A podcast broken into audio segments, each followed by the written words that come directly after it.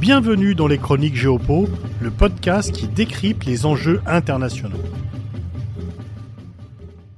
Emmanuel Macron a déclenché une tempête diplomatique et médiatique après son séjour en Chine en évoquant l'autonomie stratégique européenne. Tout le monde ou presque lui est tombé dessus en disant que cette attitude était irresponsable et qu'il allait briser la nécessaire unité du monde occidental. Pourtant, l'autonomie stratégique européenne n'est pas un concept nouveau. C'est un projet français ancien qui date du début de la Ve République. Bien sûr, les atlantistes ou néoconservateurs sont contre l'autonomie stratégique européenne. Ils pensent qu'il faut rester étroitement lié aux États-Unis, Lorsque De Gaulle reconnaît la Chine en 64, lorsque Mitterrand refuse la stratégique Defense Initiative, la guerre des étoiles de Reagan en 84, là aussi ce sont des tempêtes de protestation. En même temps, De Gaulle et Mitterrand étaient les plus forts soutiens des États-Unis dans les pires moments de la crise des guerres froides, qu'il s'agisse de la crise de Cuba, du mur de Berlin ou de la tempête des euromissiles. Car la politique française depuis la Ve République, c'est alliés mais non alignés. D'autres disent que si Macron a peut-être raison, ce n'était pas le bon moment. Du fait de la guerre en Ukraine, il y a une sorte de vent panique qui fait que les Européens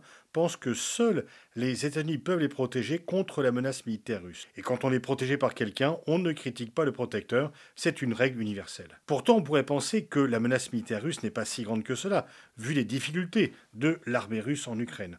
On peut également penser que l'autonomie ne s'oppose pas à l'alliance, elle s'oppose à la dépendance, ce qui est différent. Mais ce n'est pas l'avis de la plupart des commentateurs. Mais la vraie position réaliste, c'est de dire qu'on ne peut pas remettre les clés de notre sécurité à un pays étranger, quel qu'il soit, et qu'il faut bâtir les conditions de son indépendance. Surtout que l'on a vu dans la période récente que les États-Unis n'étaient pas tout à fait fiables de la période Trump jusqu'à la débâcle de Kaboul et on ne peut pas dépendre du vote dans un swing state à quelques milliers d'électeurs près. La nécessité de créer une autonomie européenne est donc indéniable. Alors pourquoi le dire maintenant? Justement parce qu'elle est en danger. Il faut entretenir la flamme car effectivement la plupart des pays européens estiment que cette idée n'est pas aboutée, qu'elle est dangereuse et qu'ils l'opposent à l'Alliance. Là où Macron a tort, c'est lorsqu'il dit que la bataille idéologique est gagnée. Loin de là.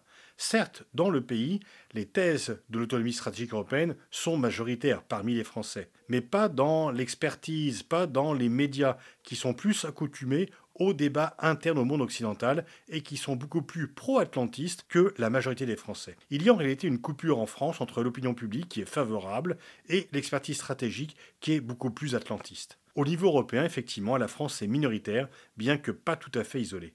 C'est pour cela qu'il faut continuer de défendre cette idée. Macron a également parlé de l'extraterritorialité du dollar et de la législation américaine.